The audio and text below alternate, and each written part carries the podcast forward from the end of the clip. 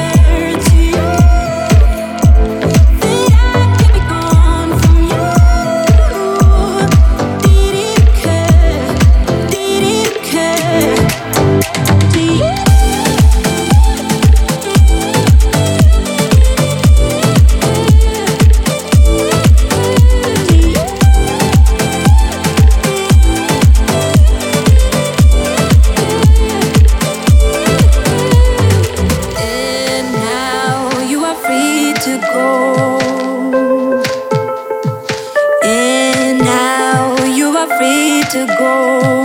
Did it occur to you?